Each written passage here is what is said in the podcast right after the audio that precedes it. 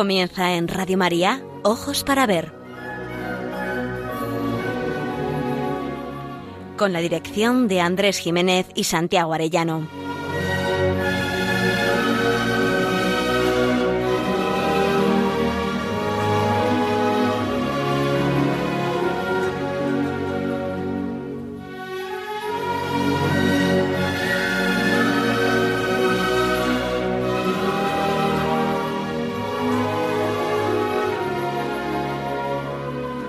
Buenos días, saludamos a todos nuestros oyentes en esta nueva edición de Ojos para Ver que emitimos desde Pamplona para Radio María el primer y tercer martes de cada mes.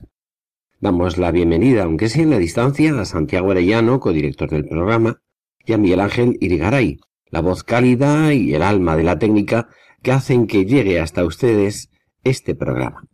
Les habla Andrés Jiménez y nos dirigimos a todos ustedes con un deseo principal, aprender a mirar para aprender a vivir.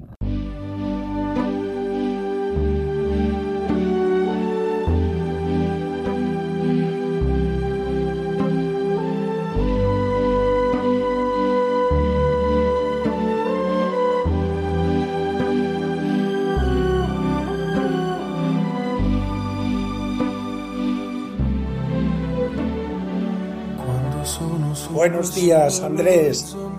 Y buenos días, familia de Radio María. Unidos en estas circunstancias, cada uno en su casa, pero juntos en un mismo espíritu.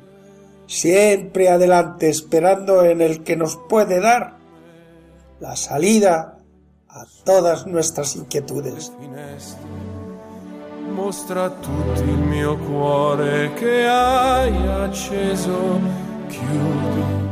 dentro me la luce che hai incontrato per strada. Cuenta San Jerónimo, allá por los finales del siglo IV, que la cristiandad de su época se durmió católica y se despertó arriana para indicar que aquel mundo se metió en la herejía casi sin darse cuenta. Hoy no podríamos decir que de la noche a la mañana, porque llevamos varios siglos R que R minando la visión católica del mundo y de la vida, pero sí que nuestro mundo occidental, al menos en medio de una tradición cristiana todavía visible, se ha despertado pagano. La exaltación de la autonomía de la razón como juez del bien y del mal, y la proclamación del ser humano como dueño y señor de su vida sin otra ley humana y divina que la que apruebe la voluntad general, han logrado que el principio de libertad sea sinónimo de corrupción de costumbres, el de igualdad de negación de toda autoridad y el de fraternidad de desprecio del hombre individual y concreto en su vivir, nacer y en su morir. Hemos llegado al extremo de que ser una persona culta o ilustrada significa no tener ni temer ni a Dios, ni a la religión, ni a la conciencia, y vivir para el disfrute de todo lo que resulte placentero, pues no hay más que un aquí y una ahora, ni más allá ni eternidad, ni vida del mundo futuro. Hablar de la resurrección de la carne y de la vida eterna seguro que nos recuerda las burlas hacia la predicación de San Pablo en el aerópago. Recientemente pude leer en una antología poeta menor, de cuyo nombre no quiero acordarme, un modo de testamento que expresa sin ambigüedades el pensamiento dominante hoy lo encontraron sobre la mesa de su despacho, unos días después de su muerte.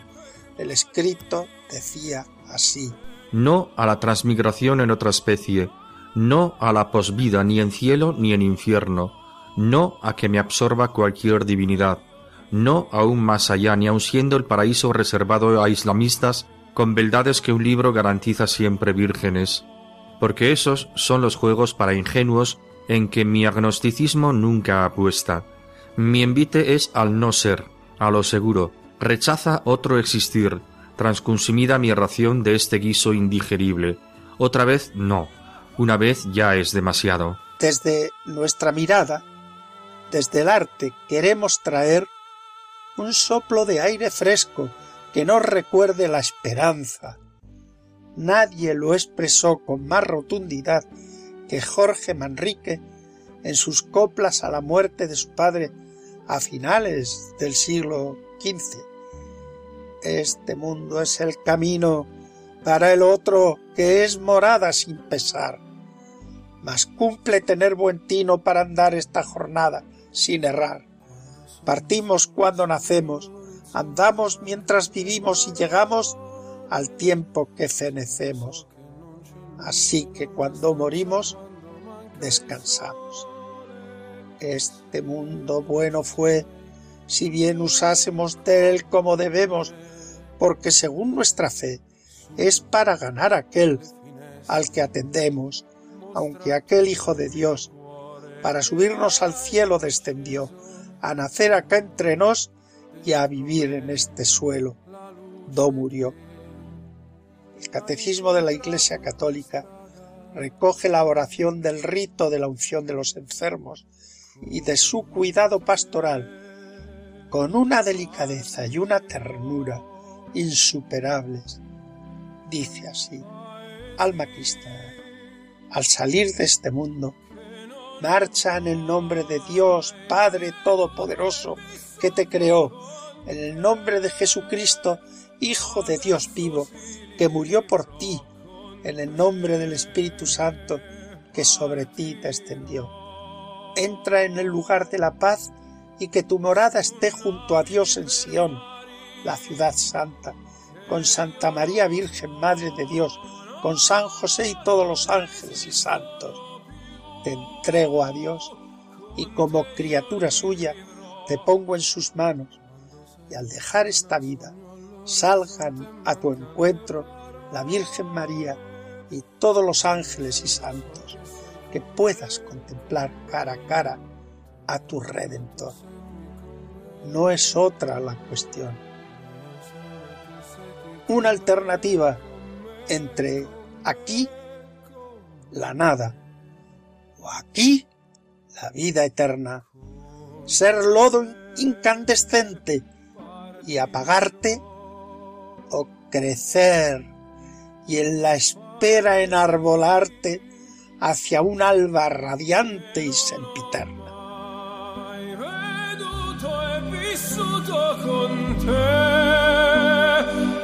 Adesso si rivivrò con te, partirò.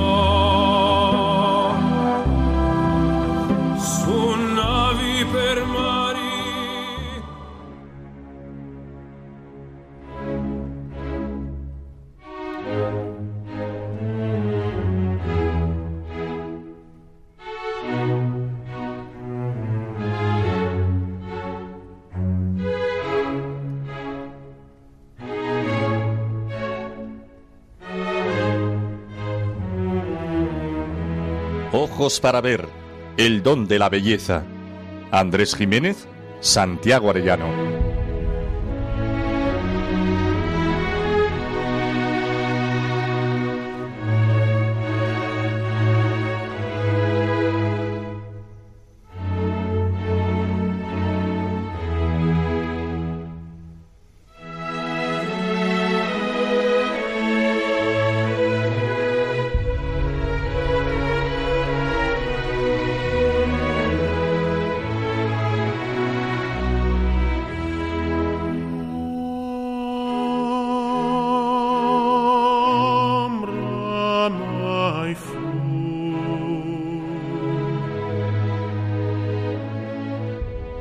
Plena Semana Santa, en vísperas de la muerte de Cristo y de su resurrección, les ofrecemos un fragmento del canto 14 del paraíso de la Divina Comedia, luminoso, lleno de consuelo y de ternura. Beatriz, guía espiritual de Dante, al darse cuenta de la incapacidad de su enamorado para formular preguntas, plantea la cuestión. ¿Qué añadirá a la felicidad de las almas celestiales la recuperación de los cuerpos el día en que resuciten. Meditar en el cielo, tener presente que el destino de nuestra vida mortal es entrar en la vida eterna, nos llena de sentido y de esperanza. No levantar los ojos a lo alto nos ata a los afanes de cada día y nos quita perspectiva. Nos oculta la razón profunda que otorga a cada instante, por vulgar y mísero que sea, un valor de eternidad. Mirar al cielo no nos aleja del vivir de cada día, ni de sus gozos, ni de nuestras responsabilidades. No nos convertimos los creyentes en seres extraterrestres. Al cielo se llega por el amor de Dios, que se manifiesta en el gozoso cumplimiento de todas nuestras obligaciones, amar a Dios y al prójimo. Dante nos presenta la vida del cielo como destino final de nuestra vida. Eso que Jorge Manrique llamaba camino para el otro que es morada sin pesar, a la vez que nos advertía, mas cumple tener buen tino para andar esta jornada sin errar. Probablemente, de entre los artículos del credo, el que exige un grado máximo de la virtud de la fe no sea creer en la vida eterna o en un mundo futuro, sino el asentir a la resurrección de la carne. La disolución de nuestra realidad material en tierra, ceniza, polvo, en sombra, en nada, no es una elucubración, sino una experiencia universal. Y sin embargo, es una cuestión capital de nuestra fe que nuestra corporalidad abandonará la tierra y se unirá a nuestro espíritu para recuperar la integridad de nuestro ser. Cada uno de los seres humanos somos espíritus encarnados, seres fronterizos en una unidad asombrosa entre una materia corporal y un alma espiritual. En esto consiste la peculiaridad del ser humano. Si no resucitan los cuerpos, nuestra vida eterna resultaría incompleta. El prodigio del amor, muerte y resurrección de Cristo es, además de garantizarnos la vida eterna por el perdón de nuestros pecados, la restauración de nuestra frágil naturaleza corporal para llevarla también a la visión de la maravilla de Dios, reintegrados en la unidad de nuestro ser, cuerpo y alma. Así lo entendía Dante en la Divina Comedia, con el lenguaje y la plasticidad de un genio universal en el marco de su tiempo. Para movernos a esperar el cielo, las almas gloriosas nos persuaden contra nuestros temores y nos describen el indescriptible gozo y resplandor de los seres celestiales. En este canto lo que conmueve es la respuesta contundente sobre la resurrección de la carne. En el cielo los cuerpos harán visibles a las almas y no les restarán esplendor ni luz. Dos razones, alegadas por Dante, en boca de los coros celestiales humanos nos llegan al alma. La primera, cuando la carne gloriosa y santa vuelva a vestirnos, estando completas nuestras personas, aún serán más gratas, estando completas nuestras personas. Y la segunda, cual si sus cuerpos muertos añoraran, y no sólo por ellos, por sus madres, por sus padres y seres más queridos, y que fuesen también eternas llamas. Conmovedor.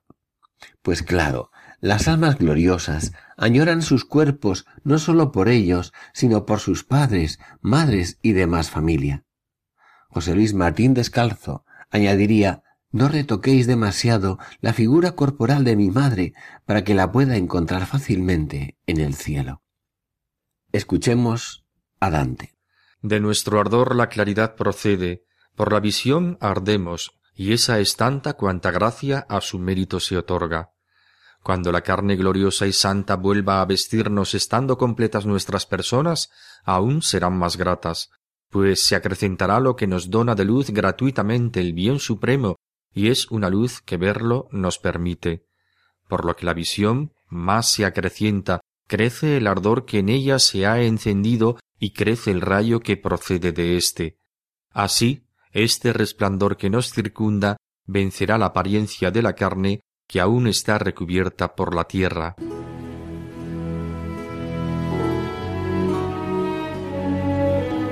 Aprender a mirar. Ojos para ver. Radio María.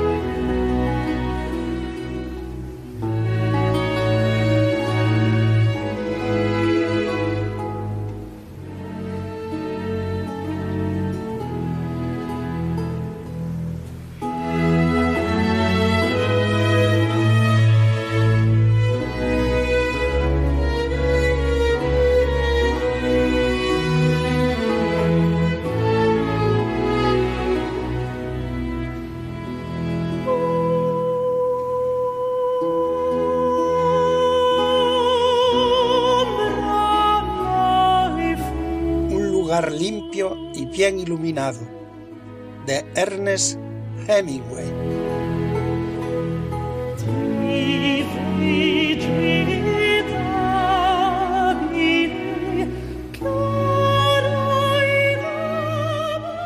Os ofrecemos el fragmento final de un cuento de Ernest Hemingway.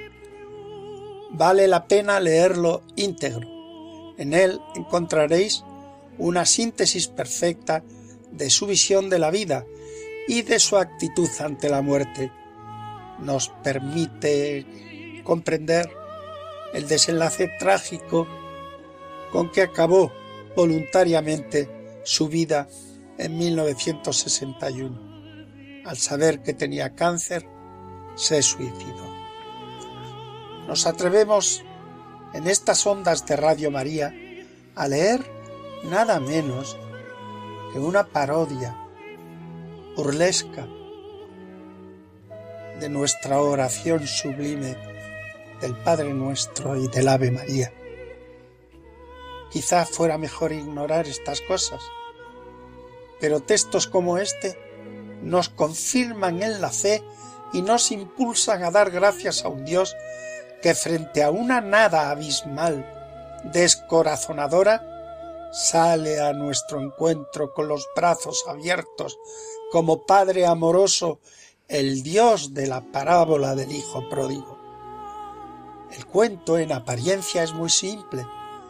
Con fidelidad de grabadora, el autor reproduce la conversación de un camarero mayor con otro joven y la de éste con un cliente viejo, un cliente de unos ochenta años, que todas las noches viene al bar a beber coñac hasta emborracharse. Contemplamos lo que ven con realismo cinematográfico y escuchamos sus reflexiones. Sin embargo, enseguida caemos en la cuenta de que nos está diciendo mucho más que lo escrito superficialmente. Todo, el escenario, los diálogos, el ambiente, se convierten en un símbolo. Cada elemento resume algunas de las diversas actitudes de la gente ante la existencia. El título del cuento podría parecernos una cualidad del bar. Efectivamente, destacaba este bar por la limpieza y la luminosidad. Terminada la lectura, te das cuenta de que representa el estilo de vida de quienes se exigen al atravesar este mundo, pues luz y limpieza en todo y poco más. En el párrafo final, el camarero mayor dice algunos vivieron en eso y nunca lo sintieron, pero para él lo lamentable, lo terrible es que todo esto es nada o sea que vivir es nada. El camarero joven representa una actitud distinta ante la vida. Él tiene una mujer, un trabajo, es joven y sobre todo tiene confianza. Cada minuto que pierde por culpa del viejo bebedor le hace perder la paciencia. Le confiesa al compañero y luego al viejo. Debería haberse suicidado la semana pasada. Una hora lejos de su casa es demasiado tiempo. El afán de cada día le mantiene en pie. El colega veterano sabe lo que le espera cuando pase el tiempo y llegue como él al final del recorrido. La actitud del camarero joven, claro que es válida. Lo malo es que carece, como tantos de nuestros contemporáneos, de una base sólida que dé sentido a su existencia y a todo lo que hace en positivo.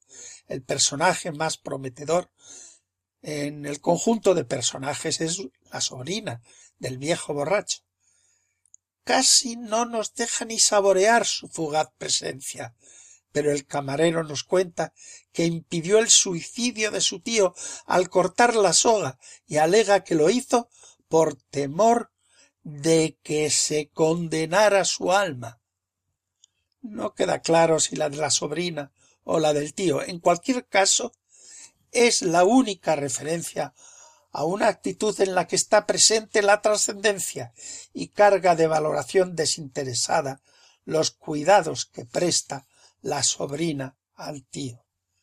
El cuento tiene como cobo protagonista a los dos personajes mayores. El camarero es un filósofo que ha perdido sentido y esperanza.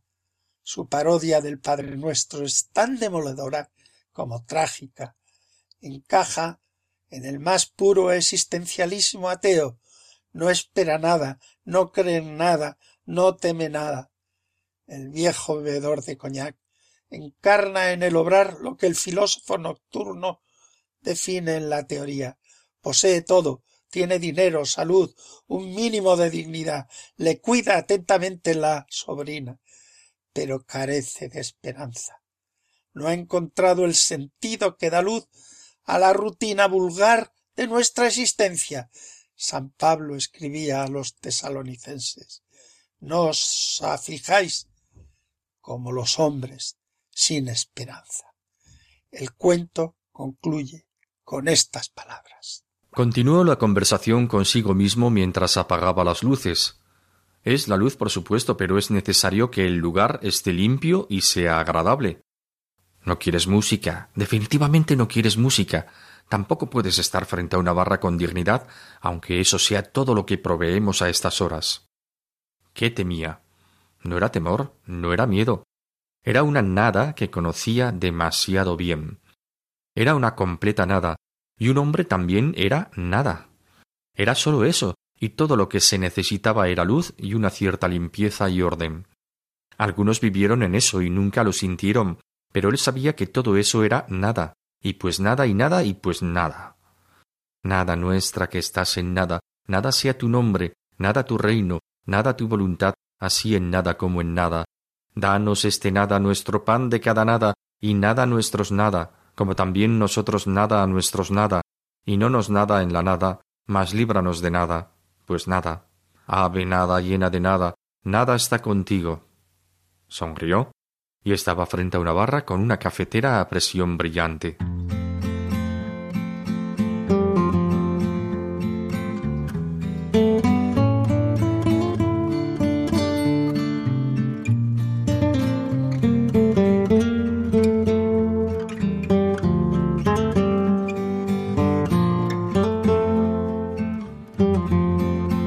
ojos para ver, momento para la pintura.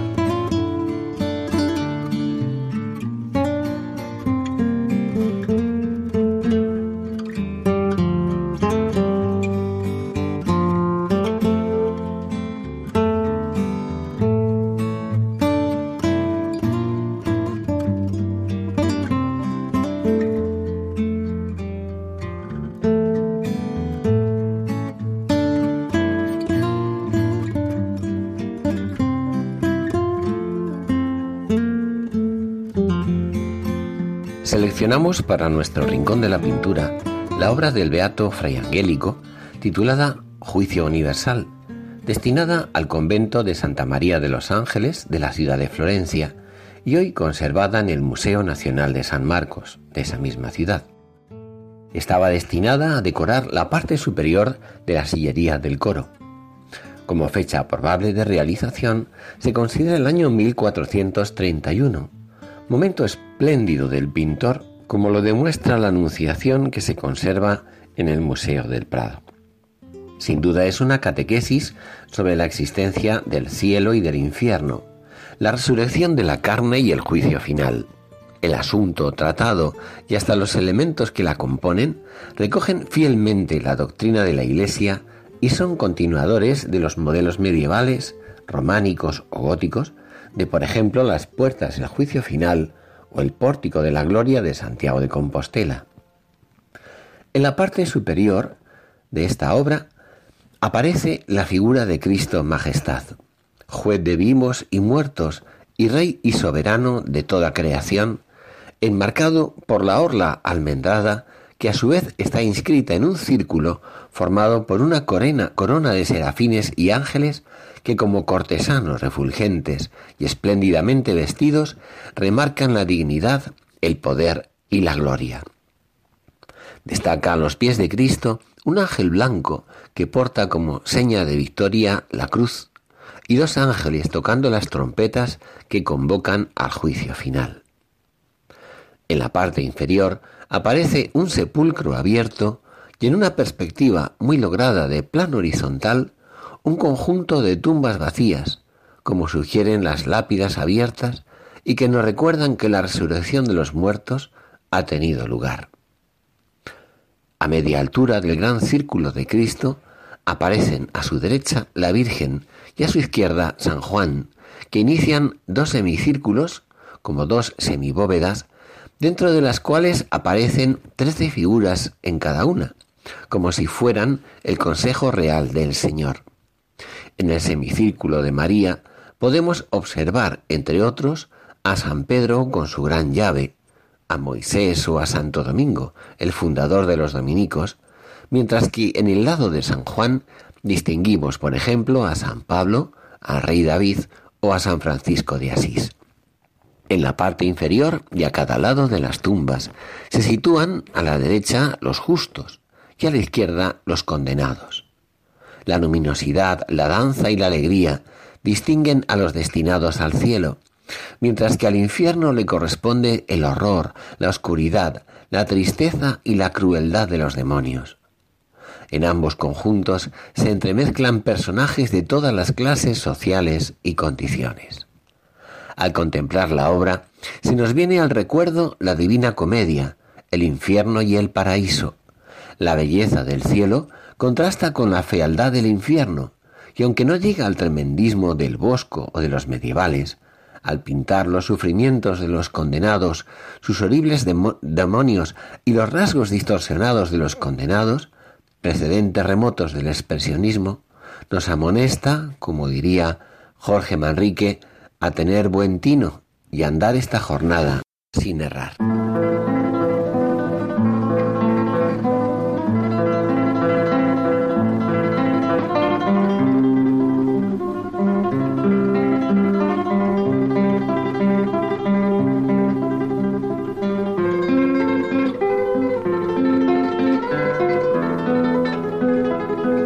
Momento para la poesía. Ojos para ver. Radio María.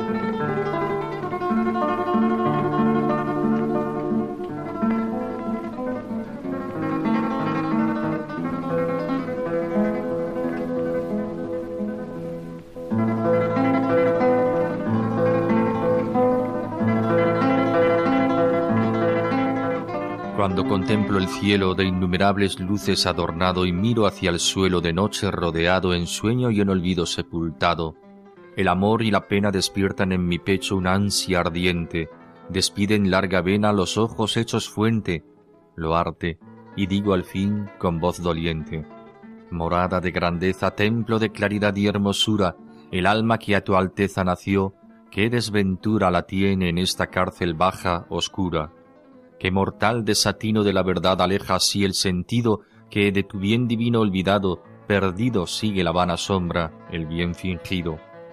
El hombre está entregado al sueño, de su suerte no cuidando, y con paso callado el cielo vueltas dando, las horas del vivir le va hurtando.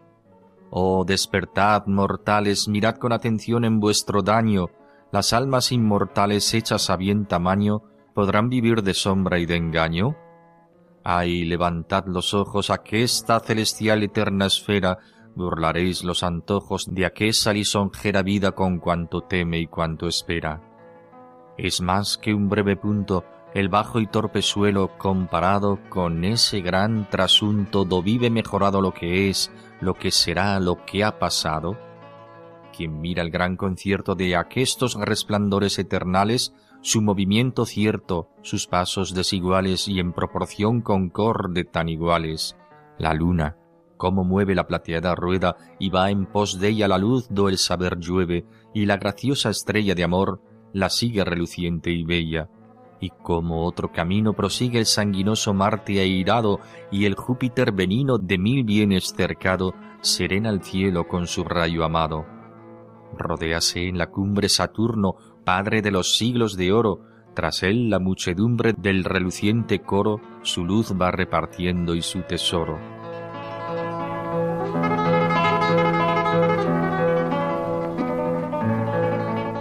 ¿Quién es el que esto mira y precia la bajeza de la tierra y no gime y suspira y rompe lo que encierra el alma y de estos bienes la destierra? Aquí vive el contento, aquí reina la paz, aquí asentado en rico y alto asiento está el amor sagrado, de glorias y deleites rodeado. Inmensa hermosura, aquí se muestra toda y resplandece clarísima luz pura que jamás anochece, eterna primavera aquí florece. Oh campos verdaderos, oh prados con verdad frescos y amenos, riquísimos mineros, oh deleitosos senos, repuestos valles de mil bienes llenos.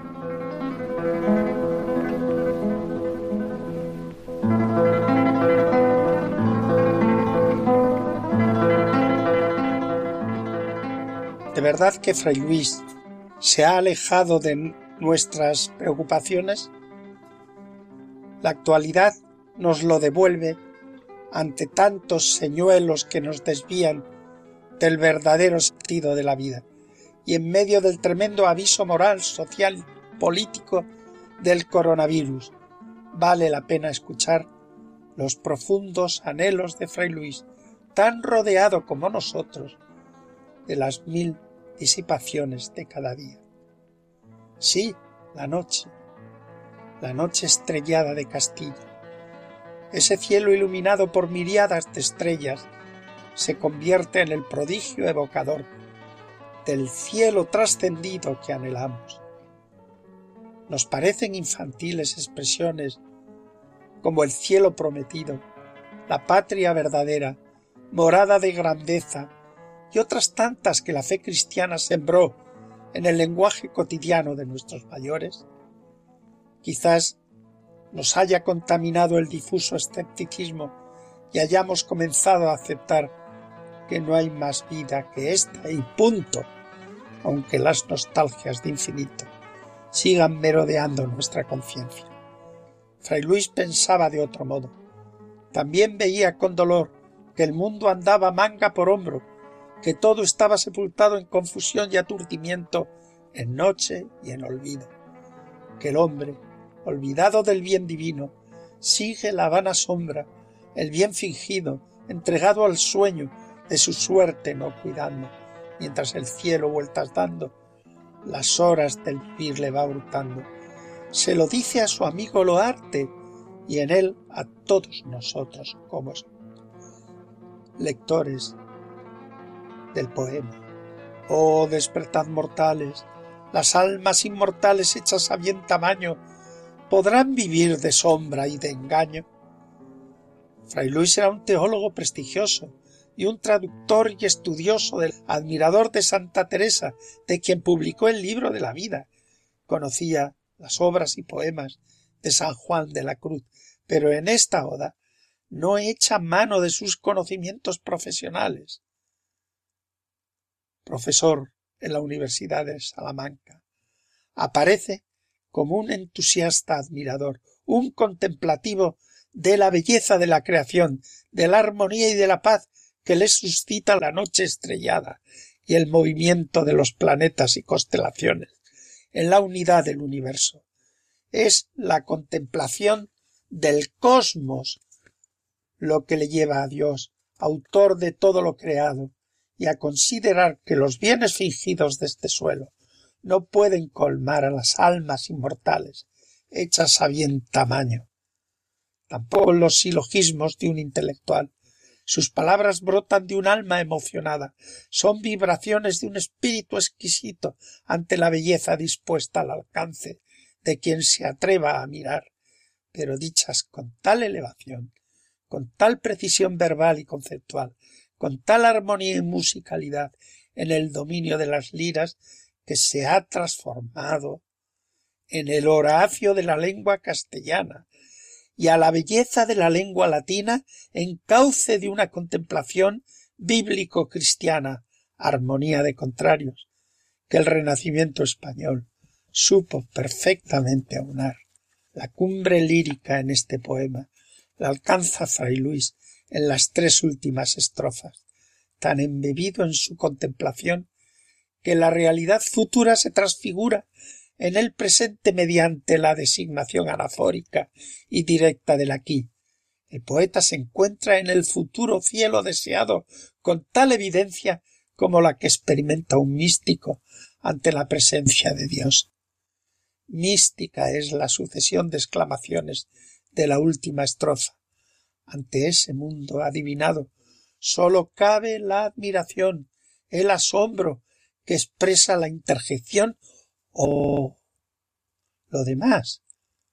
Lugar ameno, valles, fuentes, senos marinos, campos verdaderos, la belleza del cielo reflejada en los hermosos rincones de la tierra.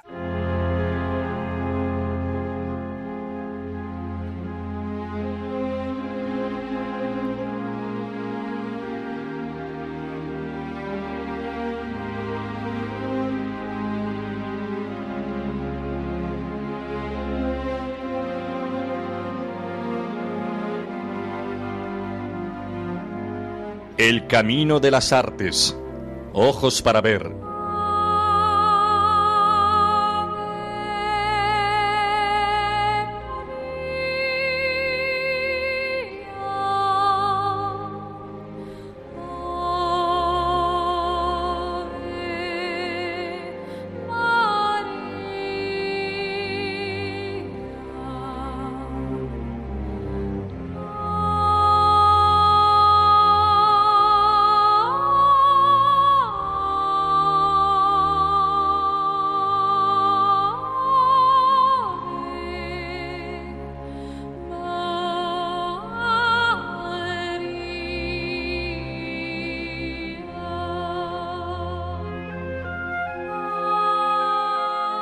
Es fácil hacer visible por medio del arte la grandeza, la gloria y la inmensidad de la vida divina, puesto que ni ojo vio, ni oído oyó lo que Dios tiene preparado para los que lo aman, como dice San Pablo en la primera carta a los Corintios. Pues bien, el símbolo visible que más audaz y acertadamente ha utilizado el arte para expresar dicha inmensidad es la luz. Otras civilizaciones, de modo simplificado, identifican la luz, sobre todo la luz solar, con la misma divinidad, pero la Biblia introduce una distinción significativa. La luz no es Dios, sino que Dios es luz. Así nos lo dice San Juan en su Evangelio, añadiendo que Cristo es la luz del mundo y la luz verdadera que ilumina a todo hombre. Con esta precisión se excluye una visión panteísta y se introduce una perspectiva simbólica que afirma la trascendencia de Dios, ya que la luz es considerada obra de sus manos. El Creador introdujo el orden en el mundo, separando precisamente la luz de las tinieblas. Pero al mismo tiempo se reconoce a través de este símbolo la presencia envolvente del Creador que no deja abandonada la obra de sus manos. Los medievales elaboraron una teología y una metafísica de la luz, y además se sirvieron de su valor simbólico, sobre todo en el arte gótico, a través de las vidrieras que transforman la arquitectura de los templos de la cristiandad a partir de finales del siglo XII. El prodigio de la luz en la arquitectura es efectivamente el mayor logro estético del gótico medieval. En efecto, por poner tres magníficos ejemplos, la Catedral de Sartre, la Saint-Chapelle de París y la Catedral de León, entre otras, llevan al extremo la desmaterialización de los muros, que pasan a ser sustituidos por vitrales coloreados. En el interior de esos templos se puede disfrutar del color armónico que desprenden las vidrieras y rosetones que inundan las naves de una atmósfera espiritualizada, transfigurada.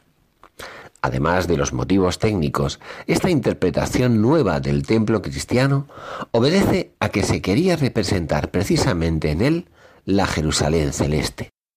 La impresión que se produce al acceder al interior del templo en estos casos es la de ingresar en un espacio sobrenatural, la nueva Jerusalén, cuya gloria y resplandor es como el de una piedra preciosa y jaspe cristalino, como dice el Apocalipsis.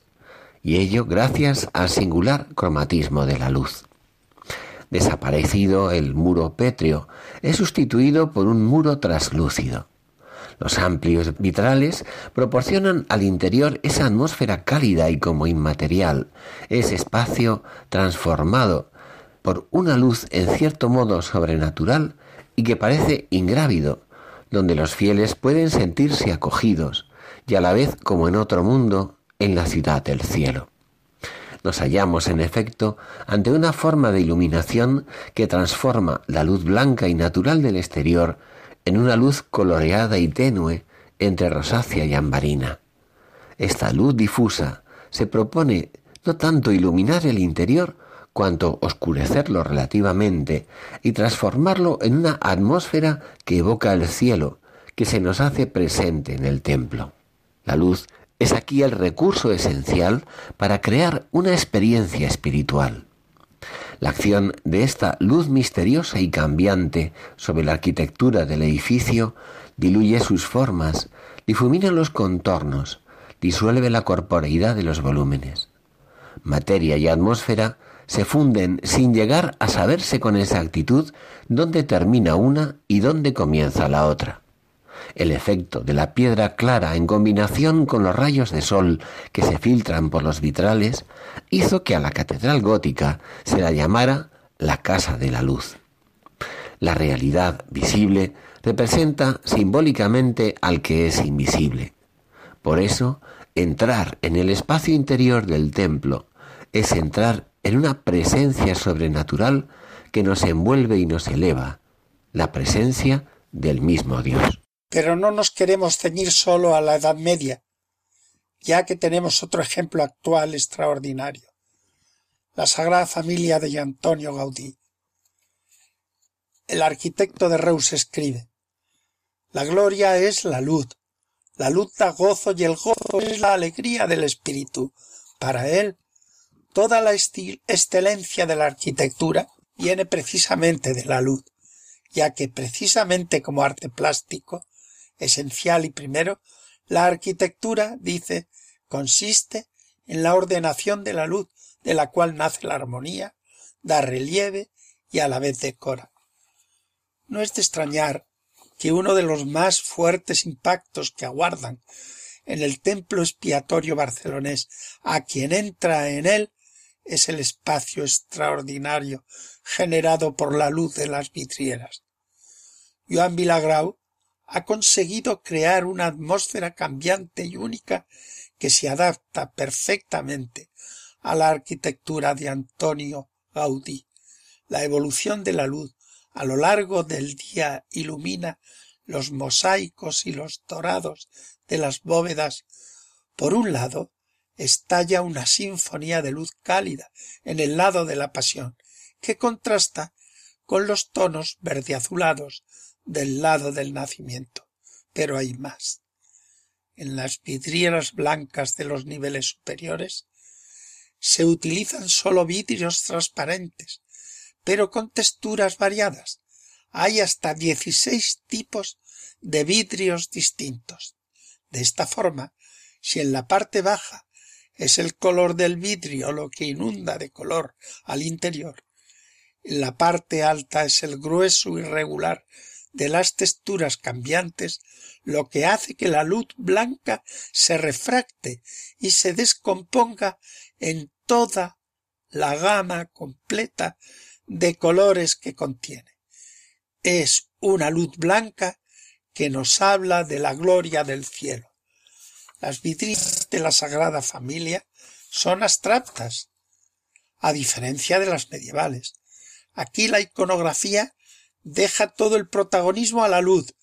La sinfonía de color que quería Gaudí se aprecia de forma muy especial en la proximidad del solsticio de invierno, cuando el sol se pone antes de llegar al oeste, al atardecer, cuando los rayos son prácticamente horizontales, se produce un fenómeno excepcional.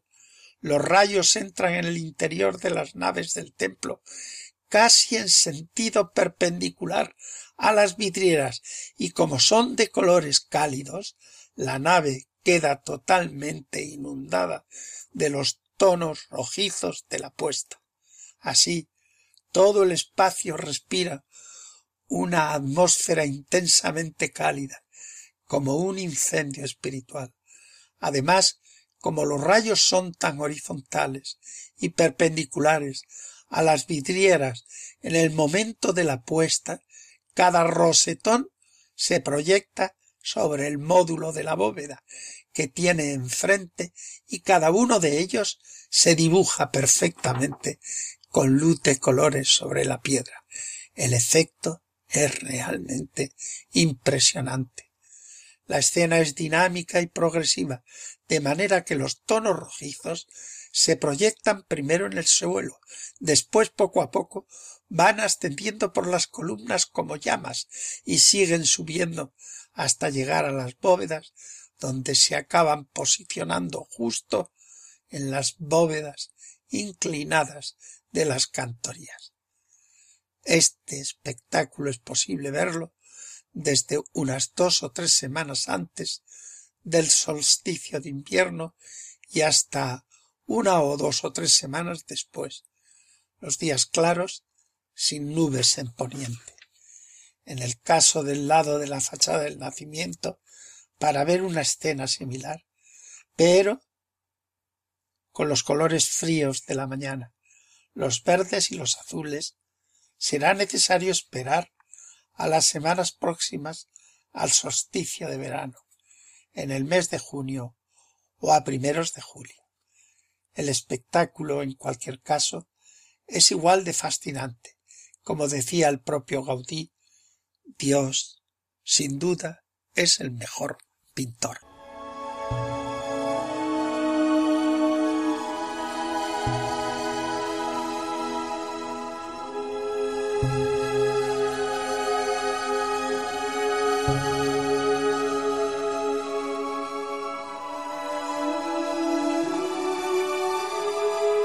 Leyendo Momo, la extraña historia de los ladrones del tiempo y de la niña que devolvió el tiempo a los hombres.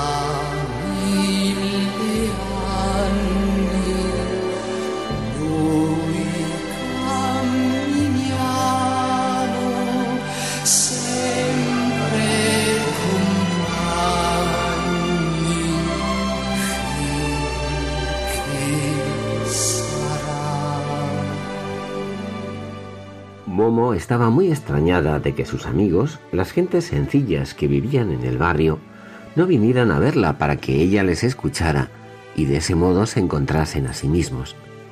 Todo apuntaba en la misma dirección. Ya nadie tenía tiempo. Hubo una vez en que tuvo que mediar en una discusión, hacía ya mucho, entre Nicola el albañil y Nino el tabernero, y desde luego hacía ya muchos días que no habían ido a verla. Alguien le dijo que Nicola no aparecía apenas por su casa, pues trabajaba en un barrio de nueva construcción al otro lado de la ciudad y que ganaba un montón de dinero. Así que fue a verle y le estuvo esperando y se encontró con que llegó a una hora muy tardía y al parecer no demasiado sobrio. Salieron mucho de ver a su amiga Momo, pero Nicola reconoció que aunque tenía ganas de ir a visitarla, no tenía tiempo para asuntos particulares. Ya no es como antes, le dijo. Los tiempos cambian. Ahora se trabaja a otro ritmo. Se va muy deprisa y todo está organizado hasta el último detalle. Te confieso que bebo demasiado, pero es que no puedo soportarlo. Demasiada arena en el mortero, ¿entiendes? Esas casas durarán poco. Chapuzas, eso son. Y lo peor no es eso. Las casas que hacemos no son casas, son, son almacenes de gente. Pero a mí qué? Me pagan y ya está. Antes era diferente, me sentía orgulloso de hacer un buen trabajo, pero ahora, Algún día, cuando haya ganado bastante, dejaré este trabajo y me dedicaré a otra cosa. ¿Sabes? Debería ir a verte. Mañana mismo, ¿vale? O pasado mañana. Pero Nicola no fue ni al día siguiente ni al otro. No fue. Puede que realmente no tuviera tiempo nunca.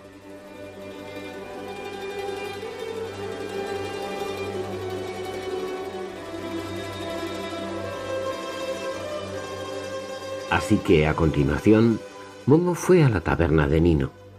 Se encontró a su amigo y a Liliana, su mujer, en medio de una agria discusión. En un rincón estaba su bebé en un capazo y lloraba.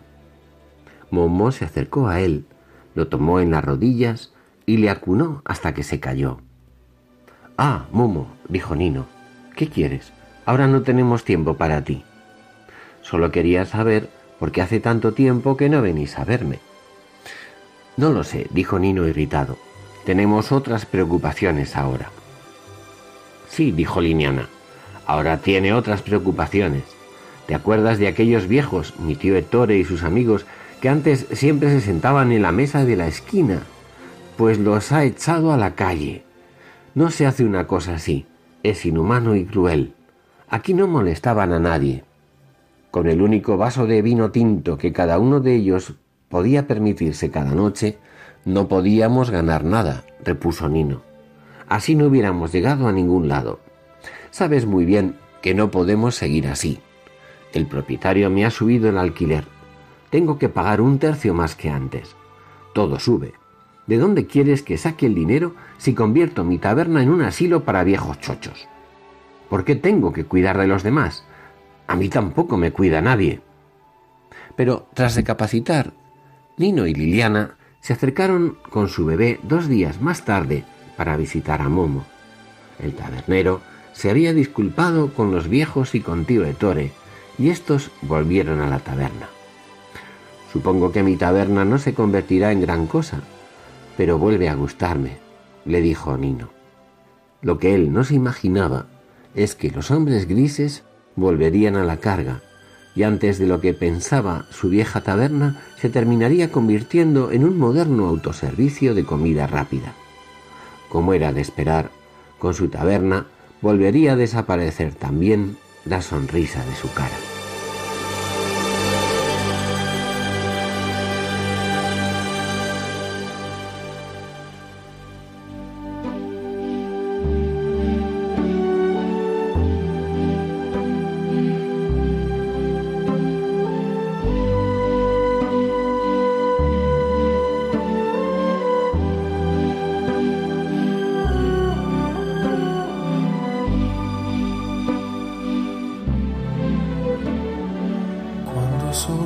Nos despedimos ya de todos ustedes, queridos oyentes de Ojos para Ver. Esperamos que el programa haya sido desahogado y les emplazamos para dentro de dos semanas, unidos en la oración para que el Señor nos ayude en este momento difícil. Muy buenas tardes y que tengan todos un hermoso día.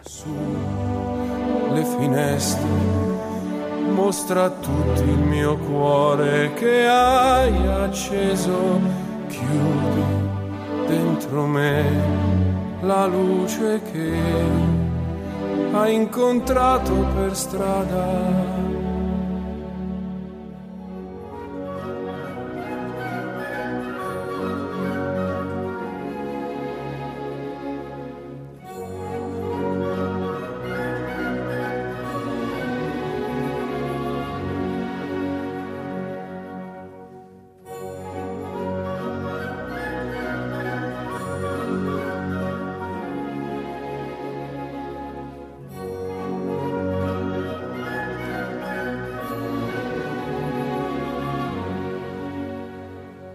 Finaliza en Radio María Ojos para Ver.